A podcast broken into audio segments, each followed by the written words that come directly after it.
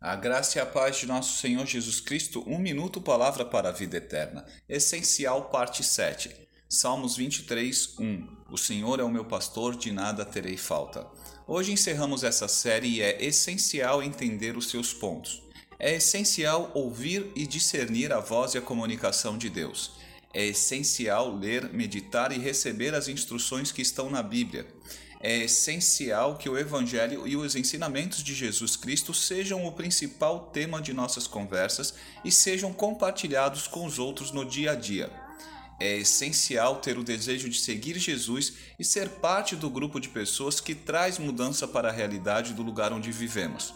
É essencial entender que o Espírito Santo não é só poder, mas é o próprio Deus em nós, conosco e para os outros. Assim sendo, é essencial entender que Ele é o condutor e realizador da obra e nós devemos deixá-lo fluir.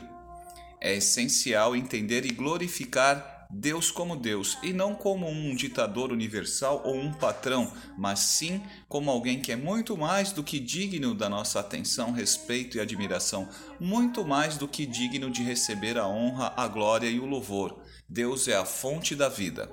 E Deus é amor. Assim, Toda recomendação vinda dele tem como único objetivo o nosso bem completo.